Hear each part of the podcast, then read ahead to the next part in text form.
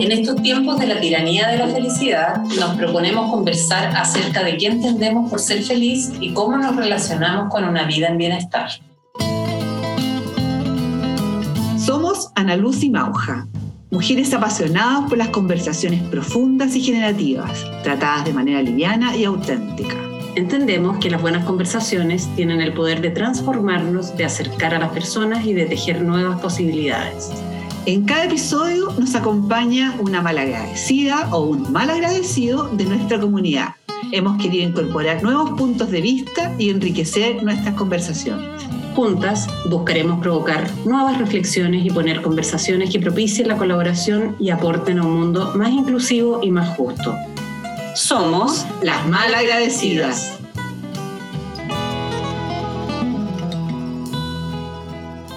Bienvenidas y bienvenidos a un nuevo episodio de Las Malagradecidas, en nuestra segunda temporada. Hoy conversaremos de felicidad y bienestar con Nicoleta Brancini, la Nico, coach, consultora, comunicadora audiovisual, madre de dos adolescentes, una mujer comprometida con el bienestar emocional, el liderazgo consciente y el trabajo colaborativo. Nico, esperamos te haya gustado esta presentación. Estamos felices de tenerte en este episodio de Las Malagradecidas. Cuéntanos cómo llegas a este episodio y qué te ha hecho ser una fan de las malagradecidas. Hola chiquillas, ¿cómo están? Muchísimas gracias. Honrada de estar en este espacio em, que cuando lo escucho quiero participar y meter la cuchara. Eso es como, ¡ay, debería estar ahí! ¡ay, qué ganas de, de aportar. Pero ya estoy aquí, así que se cumplió el deseo. Así que muchísimas, muchísimas gracias. Llego contenta, llego atrasada, lo siento, debo confesarlo. Así que pido disculpas públicas al No es necesario. Pero no me gusta llegar tarde, pero bueno, lamentablemente me confundí. Y esas son cosas que pasan. Así que feliz de, de que vayamos a nuestro bellísimo tema. Muchas gracias, Nico, por estar acá. La felicidad no es una meta, es un subproducto de una vida bien vivida, Eleanor Roosevelt.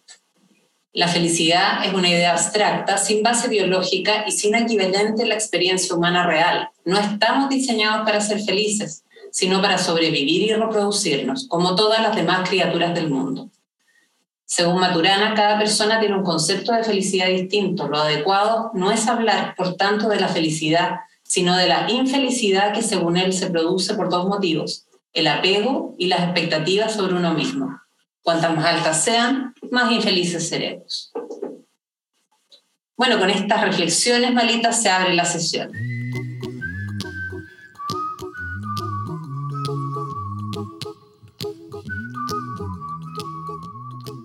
En este primer bloque les propongo conectar con su idea de felicidad y de bienestar en los tiempos que nos toca vivir. ¿Cómo se vive en esto de la felicidad, la tiranía de la felicidad y qué les pasa cuando todo el mundo muestra por Instagram, por redes, lo feliz que es? Bueno, el tema de la felicidad es un gran tema, pero que también está sobrevendido. Eh, nos han enseñado a que tenemos que ser felices en los últimos años, que eh, tenemos que ir hacia la felicidad. Y la verdad es que personalmente creo que tenemos que disfrutar el camino, que tenemos que fluir, que para mí ir hacia la felicidad tiene que ver más bien con, eh, con la experiencia del vivir, más allá de esto que, como bien dices, em, que nos muestran las redes sociales, que finalmente se convierte en la tiranía de la eh, positividad, de estar siempre, siempre pensando en cómo voy a ser feliz. Eh, no sé, nuestros padres yo creo que no pensaban en cómo iban a ser felices, pensaban en cómo iban a sobrevivir. Y entonces esta es una imposición casi nueva de los últimos años, ¿no? Sí, tal cual. A, a mí me da la impresión que existe una confusión entre alegría y felicidad, que para mí no son lo mismo. Yo creo que la alegría eh, es algo como, como aspiracional, algo que uno puede buscar y que de alguna manera eh, se parece más a esto que intentan como vendernos. Pero la felicidad me parece que es algo mucho más profundo, mucho más profundo. Es que la alegría puede, algo te puede provocar alegría y algo te puede provocar felicidad. Eh, son emociones, claramente. Pero, pero, déjame decir, uno puede estar triste y ser feliz. Puedes estar triste y darte cuenta de que fuiste feliz. Mira, yo pienso que yo por lo menos siento que puedo, que me siento feliz, creo yo que soy una persona feliz y dentro de esa felicidad, que es como mi música de fondo, eh, tengo otras emociones. Yo creo, fíjate que se trata más bien de pequeños momentos donde conectas con la felicidad, pero cuando te lo pones como un propósito, como una meta, pasa que nunca es suficiente. Entonces entras siempre desde la insuficiencia y desde el otro es más feliz que tú. Entonces, esto que hablaba la Nico de recorrer el camino da cuenta más bien de una forma de vida que tiene que ver con el bienestar, entendiendo que te van a pasar cosas que te van a provocar felicidad, infelicidad, tristeza, enojo, pero, pero que es un, un, un devenir de muchas cosas y que tú lo que puedes gestionar es tener una vida en bienestar. Exacto. Y además el gestionar una vida en bienestar tiene que ver con, lo que, eh, con este concepto de la adaptación hedonista. Nunca vamos a estar, nunca va a ser suficiente. Entonces como que es como eh, el, el, conejo y la zanahoria, como que corres y corres por. Entonces, si seguimos en esa línea de quiero ser feliz, que nosotros hemos dicho, y yo ahora trato de no decirlo, quiero que mis hijos sean felices Sí. o felices. ¿Qué es felices para ellos? Lo que yo entiendo por feliz es distinto a lo que mi hijo o mi hija van a entender de lo que es feliz. Además, es como, si te escuchan, es como, no, es que yo, hijo, quiero que seas feliz. Es como una carga, yo lo siento como una carga, porque es como, eso significa, mamá, que tengo que andar contento, alegre y mostrando mis logros. No, claramente no significa eso. Hoy Pero día. realizado, ponte tú. Claro, pero qué es realizado va a depender de lo que él entienda por realizado. Absolutamente. ¿Cachai? Absolutamente, pero yo creo que una persona que está realizado en lo que hace, que está en conexión con su propósito, en conexión consigo misma, es una persona feliz.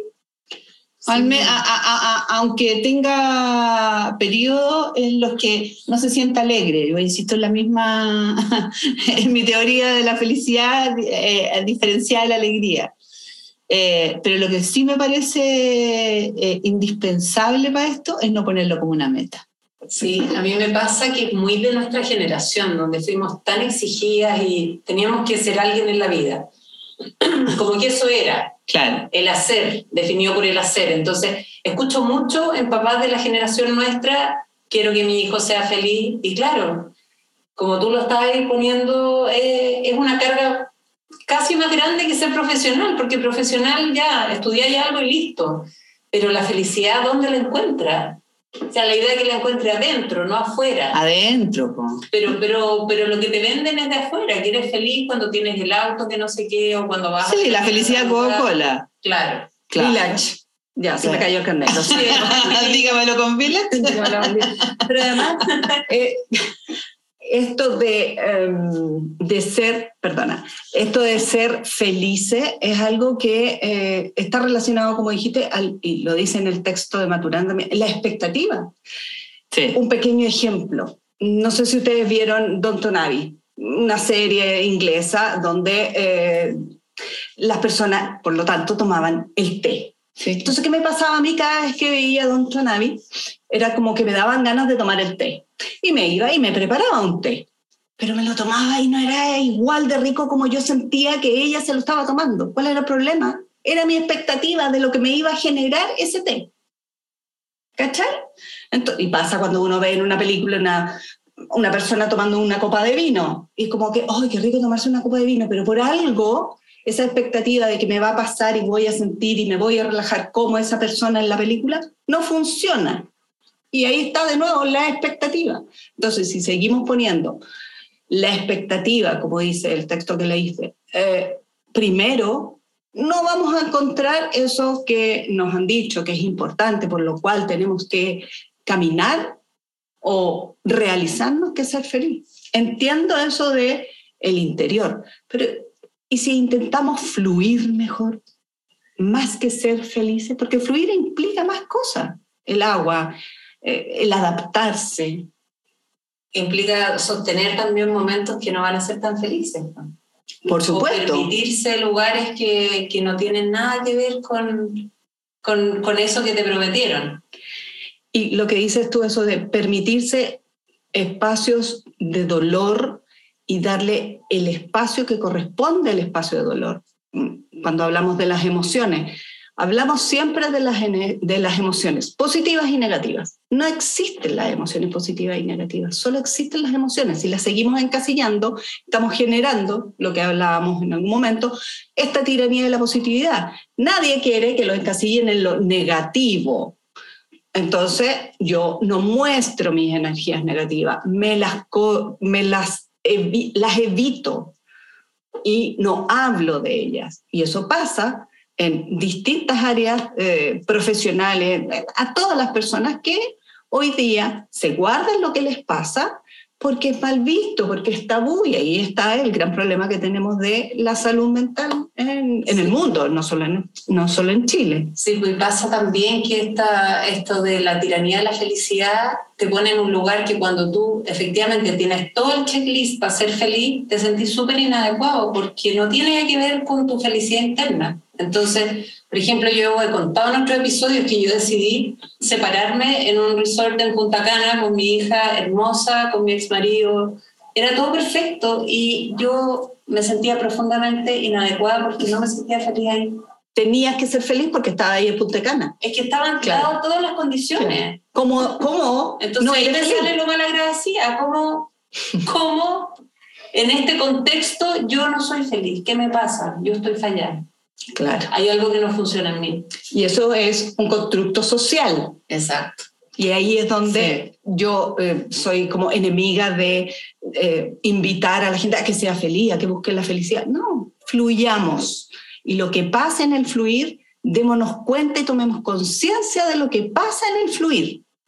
Que eso te genere felicidad puede ser maravilloso pero si no, no importa, porque si no, siempre estamos pensando y poniendo la cabeza en que tengo que ser feliz en Punta Cana o donde sea, o que tengo que lograr esto y me pierdo el aquí y el ahora. Mm. Pero creo que en ese fluir, ese fluir necesita algunos ingredientes más, o sea, como, como decía Maturana, el tema del apego, o como dicen los budistas, el, el deseo yo creo que cuando, cuando tenemos esa, esa dependencia de que algo ocurra para ser feliz, estamos empeñando la felicidad. Pero cuando en realidad vivimos la vida eh, sin, sin apego, sin expectativas, eh, creo que podemos avanzar constructivamente. Y hay algo que no me parece igual a fluir, fíjate creo que fluir, uno puede fluir inconscientemente y yo creo que esto necesita como un nivel de conciencia para desapegarse, para poder eh, entender la vida desde un lugar distinto, digamos.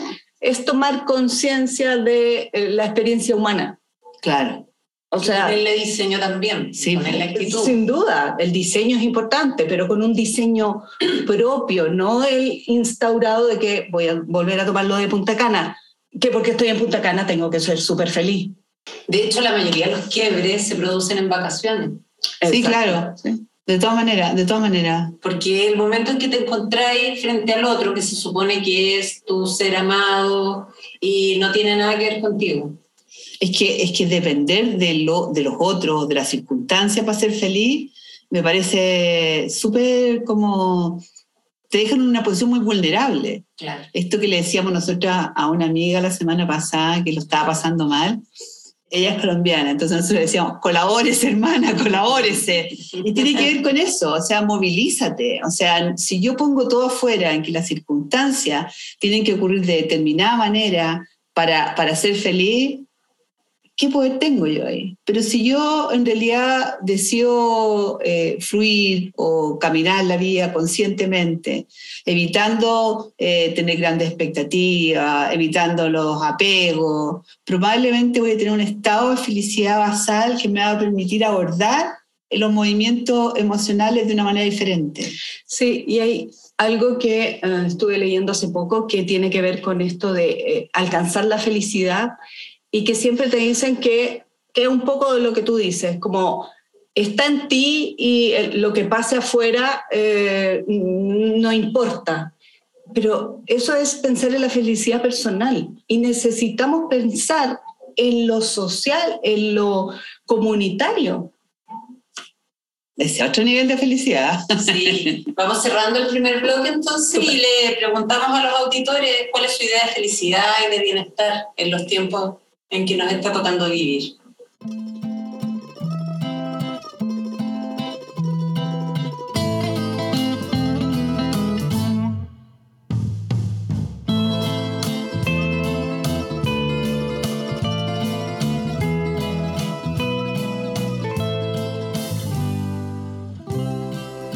Ya estamos en el segundo bloque. En este bloque las invito a conectarse con los dolores que cada una de ustedes advierte en lo que llamamos la tiranía del positivismo y la negación de los estados de tristeza y frustración, de esos estados menos luminosos que nos toca transitar. Ya lo vimos un poco en, la primera, en el primer bloque, pero ahora vayamos directo a los dolores.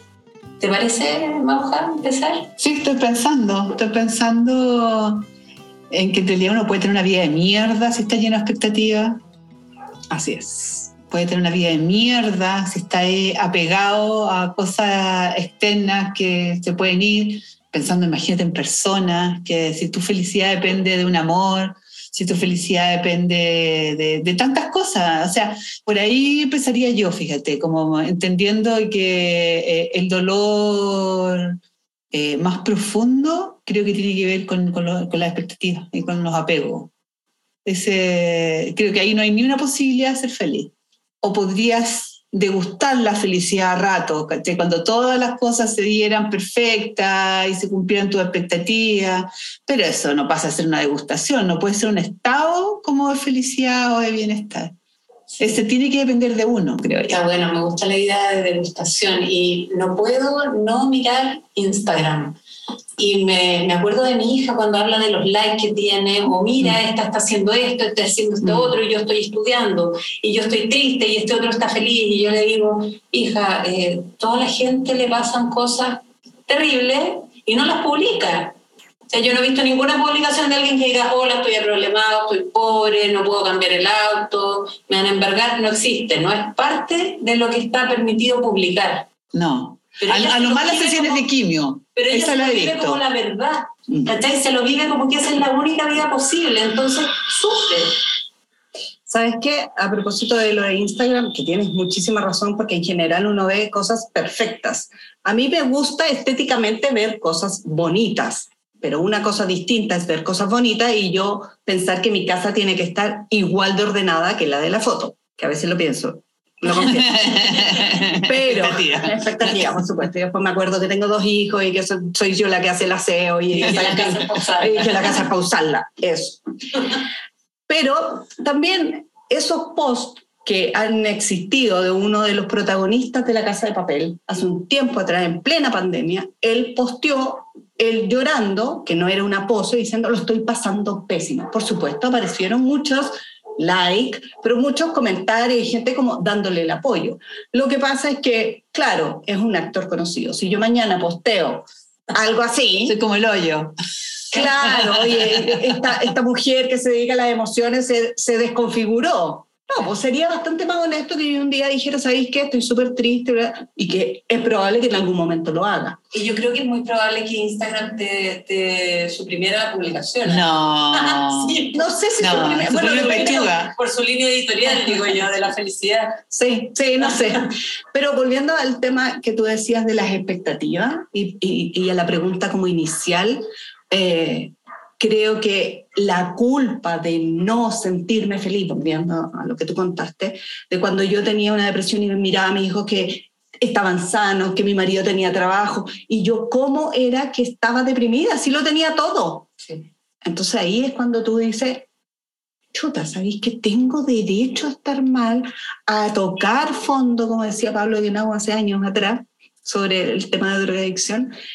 Y, ir a ese lugar y recogerme y trabajar ahí y, y estar triste y permitir. Y ahí, en esos lugares donde más me encontré, donde más valor hay. Entonces, no tener miedo a ser infeliz, entre comillas, o sea, no tener miedo a ir a esos lugares y estar pensando siempre en ser feliz no, pero colabórese, po. Claro, pero que esa infelicidad también va a pasar. No, pues no va a pasar a lo mejor. Porque, porque es que todo pasa, No, pues, es que yo creo que tú te puedes quedar resentido. Ah, Te podéis quedar resentido. le- de y- que la y- felicidad es para otro y no para ti. Y te quedas en ese lugar. resentido con una persona, resentido con una circunstancia de la vida. El, el resentimiento es un estado emocional que te hace muy infeliz. Ujú. La culpa te hace muy infeliz. Entonces, si tú no trabajas esos mundos emocionales, probablemente vayas a chapotear en la infelicidad. Yo creo que el desarrollo personal eh, es, una, es un camino necesario para alguien que quiera sentirse con mayor bienestar o más felicidad. Porque tu mirada acerca de la vida teñida por, por el resentimiento o si necesitas, por ejemplo, pedir perdón a alguien o has sido violentado. Eh, Eso tenéis que trabajarlo como... Y, eso, y existen los caminos para poder trabajarlo. Pero no es que me vaya a sumir en esa tristeza y, y- y me quede ahí. Necesito hacer algo con eso. Pero ahí hay una decisión. Claro, Hay por eso que yo traía lo de la, la idea del colabórese. Experimento la emoción y escucho su mensaje y me hago cargo. Y me pregunto por qué me quiero seguir quedando ahí. Claro, claro. Porque esa es una pregunta que uno una no pregunta se hace, buena, o bueno, claro. en general las personas no se hacen. Es como, ¿por qué me estoy quedando aquí? claro. ¿A qué me estoy atando? Ujú. Eh, ¿Cuál es la conveniencia para mí de seguir en la depresión? ¿Qué, ¿Cuál es em, el beneficio? Porque cualquiera podría decir qué beneficio tiene la depresión, pero en el fondo puede haber un beneficio porque estoy, la- las personas me están mirando, están atentas. No me o tengo permiso. o para que me cuiden, para que me cuiden. Entonces, pedir ayuda. implica también el tomar conciencia y ser honesta, honesto con uno mismo. Mm. ¿Sabes qué me estoy dando cuenta? Que tengo una perspectiva distinta a la de ustedes. Porque, sí, porque creo que, que, que la felicidad, no como una meta, pero como una aspiración, es un motorcito para salir de esos lugares oscuros también.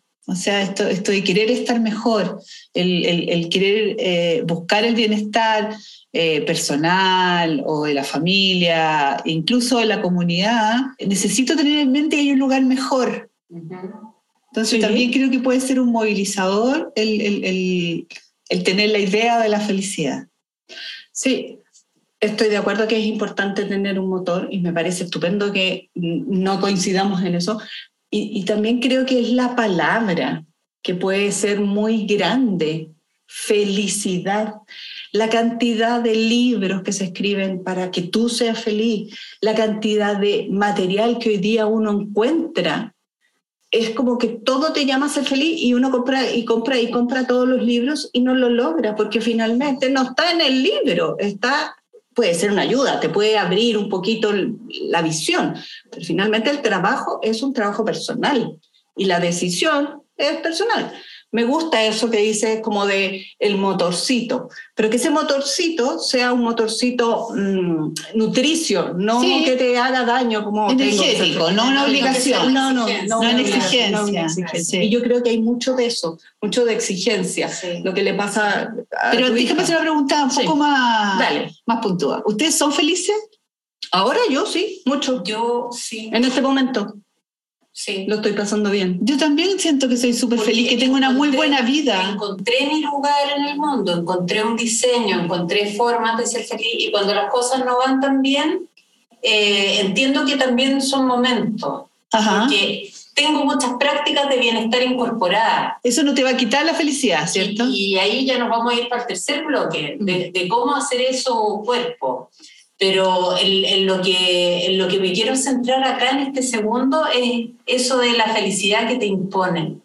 Así es. El, el, cuando eres protagonista de tu propia felicidad y entender que son pequeños momentos, entender que es el aquí y el ahora y que es parte de un diseño de vida. Y ahí podemos coincidir contigo en eso de, de ponle intención, ponle ficha a esto, vaya para allá, no vaya a quedar te pegada en una cuestión. Ahora, hay cosas estructurales, como siempre hablamos en Sí, esto, cuando siempre. tenía una depresión diagnosticada, por más que queráis, no vaya a salir de ahí sin ayuda. Solo Claro.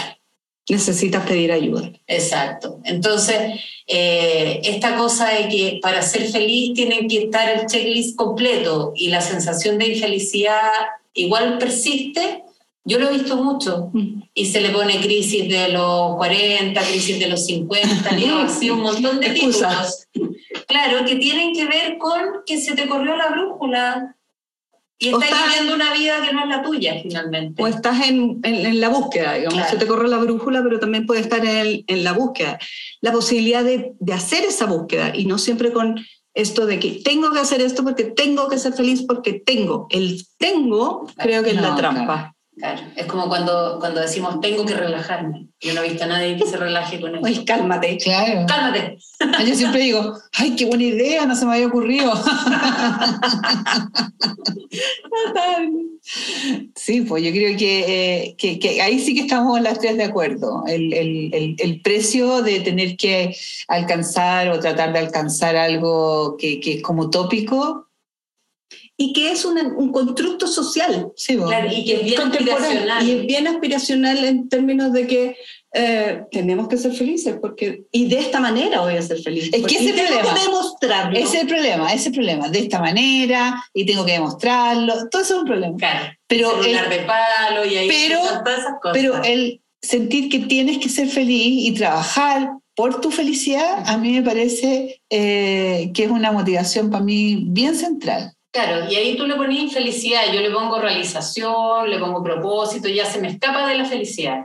Claro. Ah, Yo le pongo bienestar. Bienestar. Claro. Yo creo que, que pretendemos lo mismo con distintos nombres. Bueno, vamos cerrando el segundo bloque entonces y llegando a acuerdos y desacuerdos. Está buenísimo. Está bueno.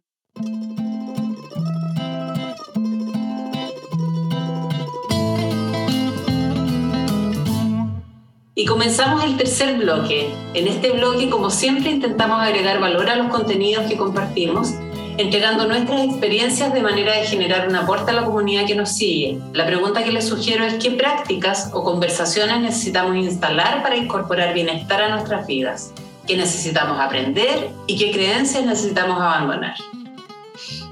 Ah, como creencia, ah, la primera es que tenemos que ser felices. Es como esa creencia. Quizás Mauja no está de acuerdo, pero la creencia que tenemos los, los seres humanos tenemos que ser felices, creo que es una expectativa, que creo que es un peso extra a la vivencia humana. Entonces creo que eso como que abandonar esa creencia, independiente de trabajar para estar en bienestar o feliz o, eh, ¿cuál era tu palabra? Eh, Realizada. realizada. Sí. Eso es como Sí, lo que me surge de, de- de esto, de abandonar esa creencia, de como un superhéroe de la felicidad. No, chao.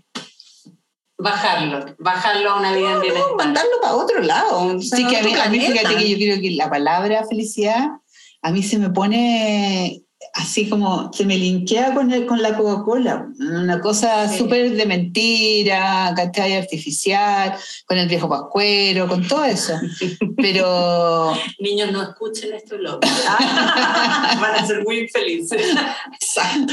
Vamos a adelantar la infelicidad. Claro. No, pero a, pero a ese viejo pascuero, digamos, a ese viejo pascuero yo, yo siento que, que es una invención que tiene que ver con el marketing, que tiene que ver con, otro, eh, con otras funciones, digamos.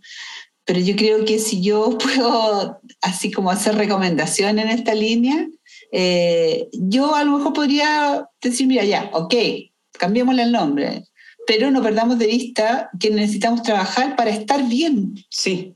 Para Estoy estar bien. O sea, estar bien es un derecho superhumano, Derecho ¿cachai? O humano sea, básico. básico. Procurarnos la vía para estar bien. Y, y qué es estar bien es distinto para cada uno, eh, pero yo creo que tiene que ver, en mi caso, eh, con, con- con la conexión conmigo misma, con escucharme profundamente, lo que me hace sentido, eh, en tener eh, el ser coherente con eso que a mí me, me me mueve. Creo que el desarrollo personal, que siempre termino ahí, pero creo que el desarrollo personal es un, es un camino precioso para alcanzar mayores niveles de bienestar. Y también creo que, yéndonos a un poco más como a lo social, creo que las personas tengan las mejores condiciones de vida para que puedan disfrutar de un bienestar también es parte de algo que no podemos olvidar, ¿no? Sí. sí, como partir de un diseño de, de bienestar básico. Claro.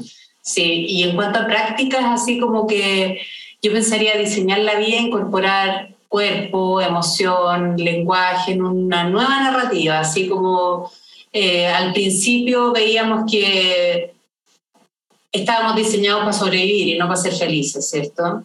Porque, porque sobrevivir y reproducir, ¿no? Eso es todo lo que se nos pide a la especie humana, igual que todo el resto. Biológicamente hablando. Claro. Mm. Y punto. Entonces, siempre hemos sobrevivido con la tiranía del trabajo y que la letra con sangre entra y que mientras más sacrificado mejor y pasamos de ahí al otro polo, a que la felicidad te la va a dar un trago, una reunión de amigos, te la va a dar... Unas vacaciones. y, está fuera, está fuera, está fuera, entonces... Y hay igual de infeliz. Bueno, no enganchar con eso. Claro. Ese es como quizás una no comprarse las pomadas de felicidad de otros. Si a ti te hace feliz, bacán, y te lo puedes gestionar, y puedes ser protagonista de tu propia historia contándote nuevas narrativas, súper bien. Pero si eso se va a transformar en la esclavitud de algo que siempre está más allá, de que siempre está afuera, va a ser una frustración permanente. Buscar la propia fórmula quizá, sí. si es que existe una fórmula, porque la fórmula que tú tienes, que tú tienes es distinta a la que a mí me haría feliz claramente. Entonces ahí le sacamos la expectativa y le sacamos esta cosa como comercial de que tenemos que ser felices. No sé si se acuerdan, hace años atrás había un libro que se llamaba ¿Tus zonas erróneas? Sí. Yo me acuerdo nunca lo leí. No, no, claro, la cara. Y como, ¿por qué estamos hablando de las zonas erróneas? Eh, ¿Y por qué esto debería yo cambiarlo? Volviendo al tema de... Zonas correctas y zonas erróneas. Exacto, esta cosa yo no lo polar, no, ¿cachai? No, yo tampoco lo leí, pero me, me acordé de A propósito del nombre. A propósito, como esta cosa polar, así como o eres feliz o eres infeliz. Por eso hablaba del fluir, como esta cosa que va para allá y para acá, como el yin y el yang también, que dentro de la parte blanca tenemos un poquito de negro y dentro de lo negro hay un poquito de... Y esto de, eh, de que se van complementando. Y mi felicidad o mi bienestar más bien también, más que depende, em, me gustaría que fuera expansiva a ustedes, a la sociedad y a la comunidad en general, nacional, mundial, porque si seguimos pensando, como dije la otra vez, que estamos divididos en partes, tú hablaste del cuerpo, y que somos entes independientes, claro, tu felicidad es el traguito, tu felicidad es tal, y, y no, no complementamos y dejamos de complementarnos para lograr una, un bienestar más sostenible, más colaborativo. Sí, menos individualista, sí, totalmente ahí está el secreto también de la colaboración. Total. Bueno, otra, otra práctica que a mí me parece súper relevante es cultivar la mirada apreciativa de mm. todo, de todo. Mm. Yo creo que eso, eh, que hace un rato, antes de, empezar a grabar, estábamos conversando de las constelaciones familiares. y creo que la mirada apreciativa es súper familiar. O, o, la no mirada apreciativa, digamos. Exacto. Y, ahí yo creo que la conciencia, el poder mirarlo, el poder entender que un fenómeno, sea cual sea, siempre tiene un lado donde podéis sacarle el, lado apreciativo, siempre es una oportunidad de aprendizaje. Eh, creo que eso te cambia tu parada frente a la vida de todas maneras. Activar la curiosidad. La curiosidad también. Sí, conectarse con el niño interno, esa cuestión es súper buena como para la sorpresa. La curiosidad de los niños. Y la gratitud también, activar la gratitud en esto que de... Nosotros siempre terminamos los episodios de que te regaló el, la experiencia. Y realmente cuando te viven las cosas así, hasta las cosas más trágicas tienen un, un lado que sí te hizo crecer. No en el momento quizás, pero que en algún momento te va a decir, ah, mira, esto no lo vi en ese momento.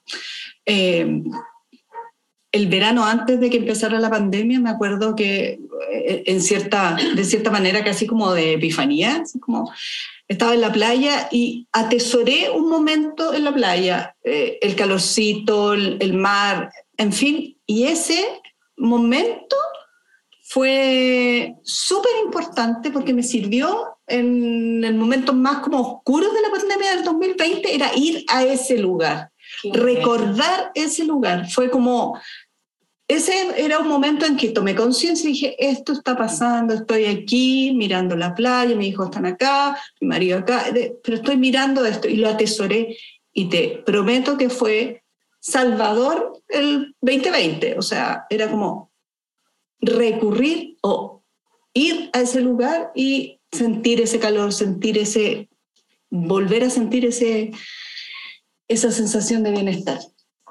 Mira qué bueno. Es súper bueno eso también, tener como un lugar mágico donde ir. Y esto un recurso.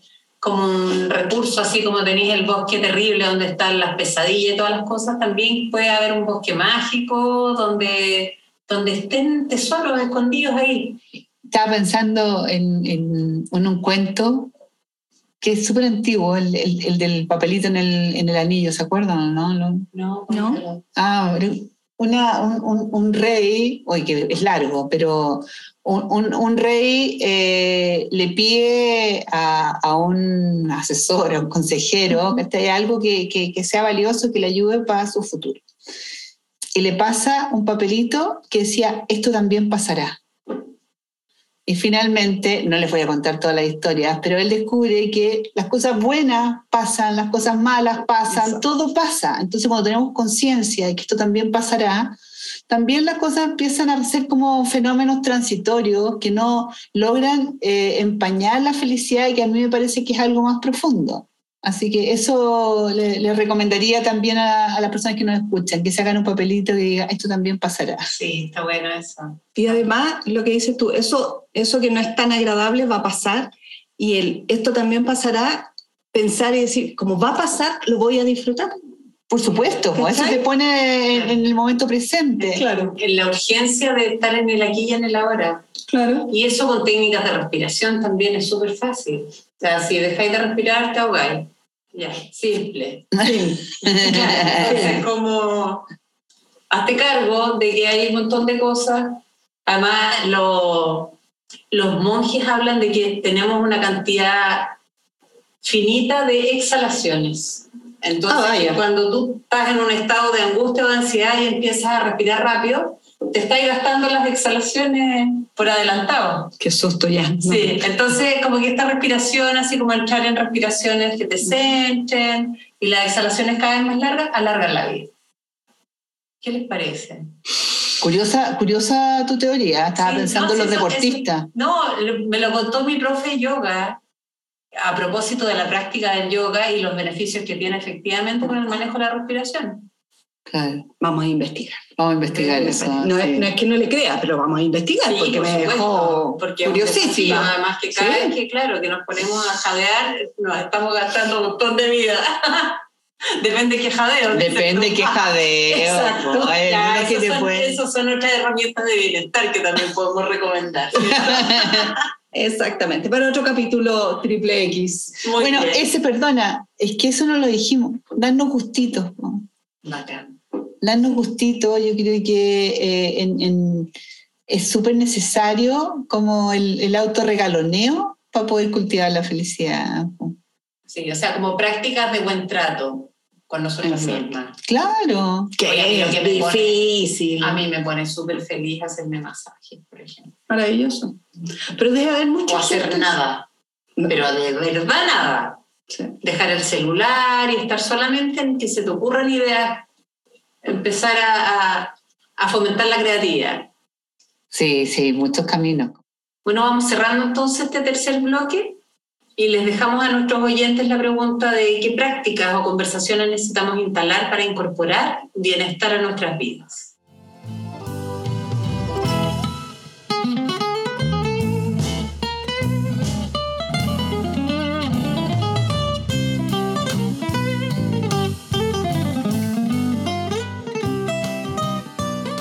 Ya llegamos a la cuarta ronda.